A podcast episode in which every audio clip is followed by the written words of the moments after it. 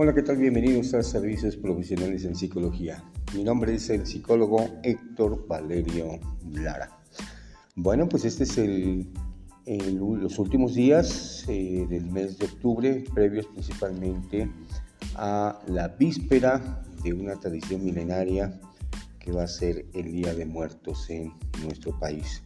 Algo interesante que tenemos en nuestra psicología es que tendemos a burlarnos de la muerte. Al igual que muchas culturas a nivel mundial, eh, el culto a la muerte es un proceso con el cual eh, pues permite eh, principalmente la creencia sobre la vida después de la muerte.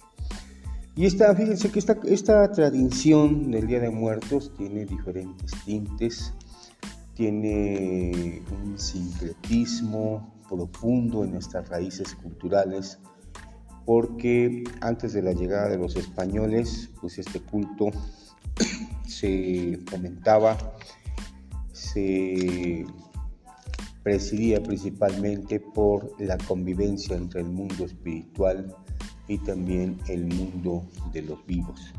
Y con el cual eh, pues nos hace referencia de que la vida terrenal es un proceso y también la vida espiritual también es otro, donde eh, pues de alguna forma eh, a través de la vida, a través de los actos, a través de cómo las personas se comportan o se habían comportado, pues podían cruzar hacia la vida eterna y el alma era inmortal. Lo mismo que en cierta medida, pues todas estas tradiciones, bueno, pues se determinan con eh, la representación de una ofrenda sobre los alimentos, la bebida o los gustos que tenían los seres queridos cuando estaban en vida. Y esto, bueno, pues ha ido trascendiendo eh, a través, por ejemplo, de las generaciones que siguió cultivándose hasta nuestra época actual.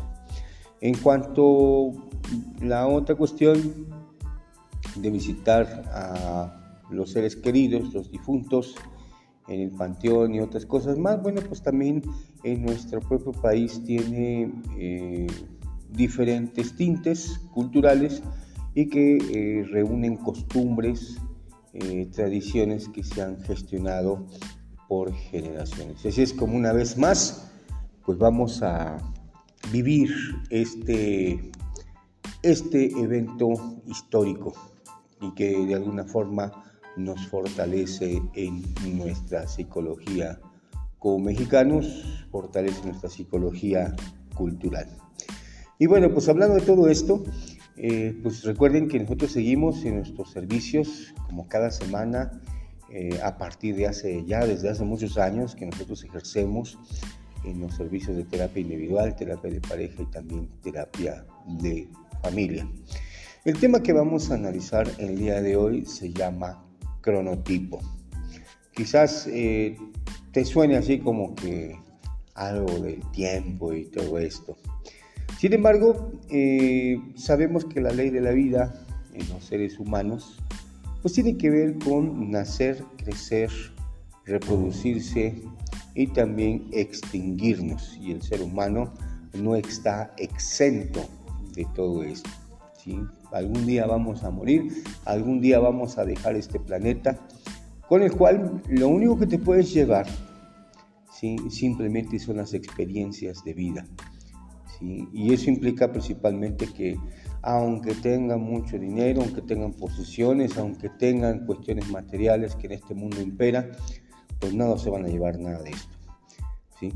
Entonces, en este proceso eh, se encuentra que eh, lo que nosotros conocemos como esta temática que son los cronotipos.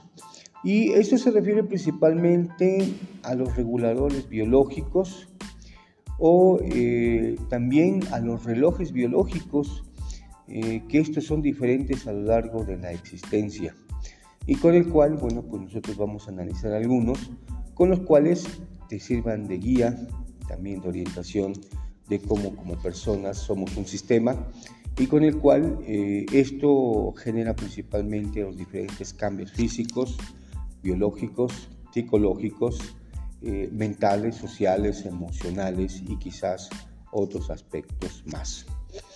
Entonces, eh, es importante que estos cronotipos pues, permitan que nos podamos conocer un poquito más como personas y al mismo tiempo podamos tener un punto de referencia eh, cómo es que eh, los podemos conocer un poquito más a fondo. En primera instancia está la cronobiología y eh, lo podemos, por así decirlo, clasificar en los procesos circadianos del día y de la noche. ¿sí?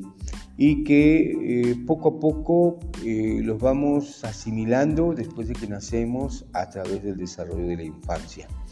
Los ciclos circadianos o biorritmos se relacionan principalmente con el sueño y la vigilia y eh, que determinan principalmente el momento de dormir o reposar, descansar.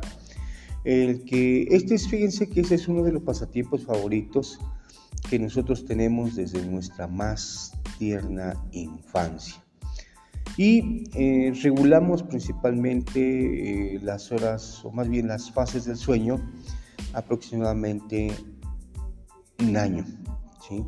Porque al principio eh, nuestro proceso de sueño es multifásico, es decir, dormimos muchas veces durante 24 horas, aproximadamente entre unos 16, eh, 18 horas aproximadamente. Y posteriormente al año llegamos a regular nuestros ciclos de día y de noche, ¿sí? al momento de dormir. Dormimos durante la noche y eh, dormimos la siesta durante el día, llamándole un proceso bifásico, es decir, en dos exhibiciones.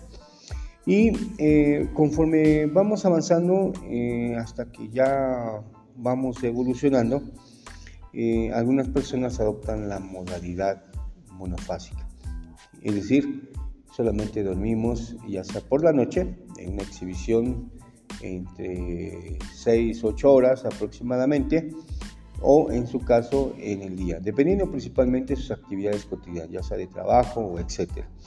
Pero fíjense, en estos biorritmos, eh, pues el sueño también juega un papel fundamental o el dormir porque al principio de la vida dormimos entre 16 y 18 horas, bueno, somos bebés, cuando ingresamos a la etapa de la vida escolar, desde el jardín de niños hasta aproximadamente finalizar la primaria, eh, dormimos más o menos entre 14 y 16 horas. ¿sí? Y después vamos descendiendo. ¿Por qué? Porque en la etapa de la adolescencia los biorritmos siguen, se siguen regulando conforme hay más responsabilidades, conforme vamos desarrollándonos, las horas del dormir, bueno, pues este, siguen disminuyendo. Es decir, eh, aproximadamente dormimos entre 10 y 12 horas. Cuando ya llegamos a la etapa de la juventud y la etapa de la adultez, pues ya eh, llegamos a dormir entre 6 y 8 horas aproximadamente. Sin embargo, fíjense cómo esto evoluciona como parte de ese biorritmo, porque pues nuestro reloj biológico no se equivoca. Conforme evolucionamos, incluso en la vejez, llegamos a dormir menos, entre 4 y 6 horas aproximadamente. Y esto se debe a que existen esos cambios biológicos, donde el cerebro es uno de los órganos más interesantes con el cual regula todos estos procesos.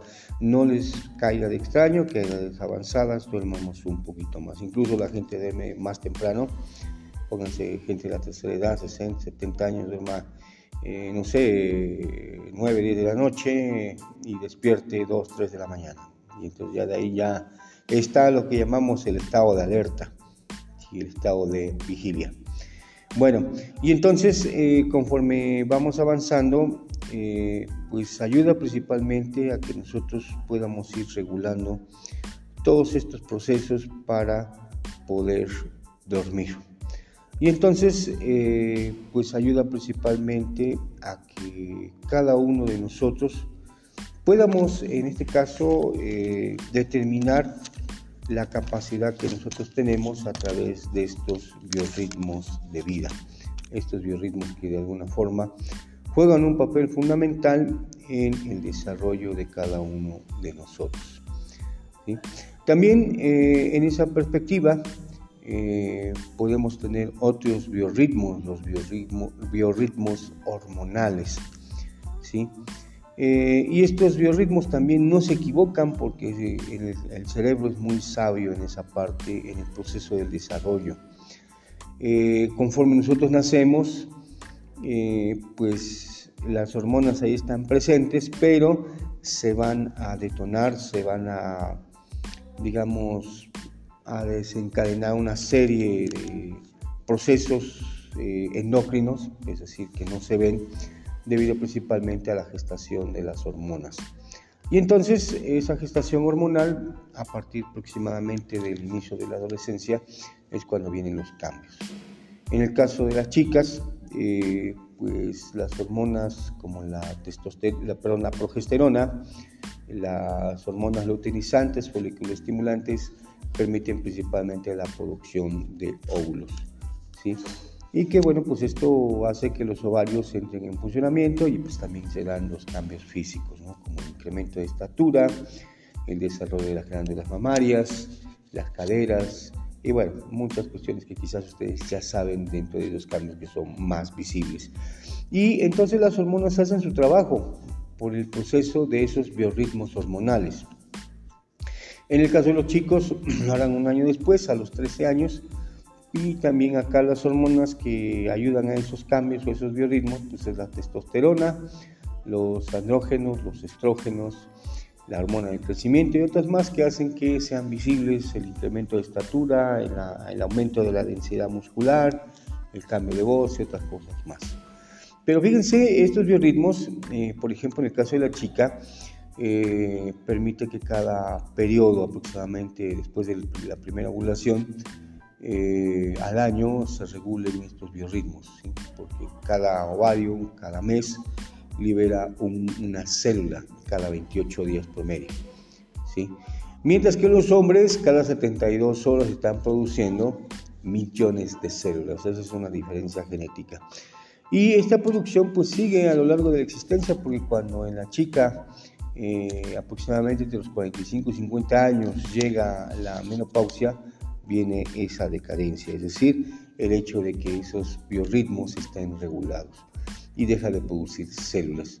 En el caso de los hombres no, porque eh, se da de manera diferente, porque pues eh, tanto uno como otro sexo pues tiene sus propias hormonas, pero también tiene sus propios ciclos. Los hombres siguen produciendo células después de lo que llamamos la andropausia. Y bueno, pues eso ayuda principalmente a que el hombre siga produciendo células a edades más avanzadas. Y eh, estos biorritmos, fíjense que hormonales están regulados por las gónadas, en el caso de la chica los ovarios y en el caso de los varones los testículos. Eso hace principalmente esos cambios, con los cuales los biorritmos pues siguen eh, su propio desarrollo y con lo cual eh, pues permite principalmente que cada uno sea diferente. Así como también, por ejemplo, tenemos biorritmos eh, alimenticios y con el cual, bueno, pues cada uno de nosotros también conforme vamos desarrollándonos y creciendo, pues establecen este, este, proceso. Esperemos que esta información les sirva de utilidad y ustedes conozcan estos biorritmos. Sí, los biorritmos alimenticios pues varían principalmente por las horas de comer. Cada eh, tres horas o cuando somos pequeñitos, cada vez que eh, necesitamos eh, tener ingesta de alimento, que al principio es líquida, y conforme vamos creciendo, bueno, pues esta alimentación va siendo sólida. ¿sí? Les recuerdo que seguimos nosotros gestionando nuestros servicios en terapia individual, terapia de pareja y terapia de familia. Y nos pueden contactar al 22 13 06 77 96. Hasta la próxima.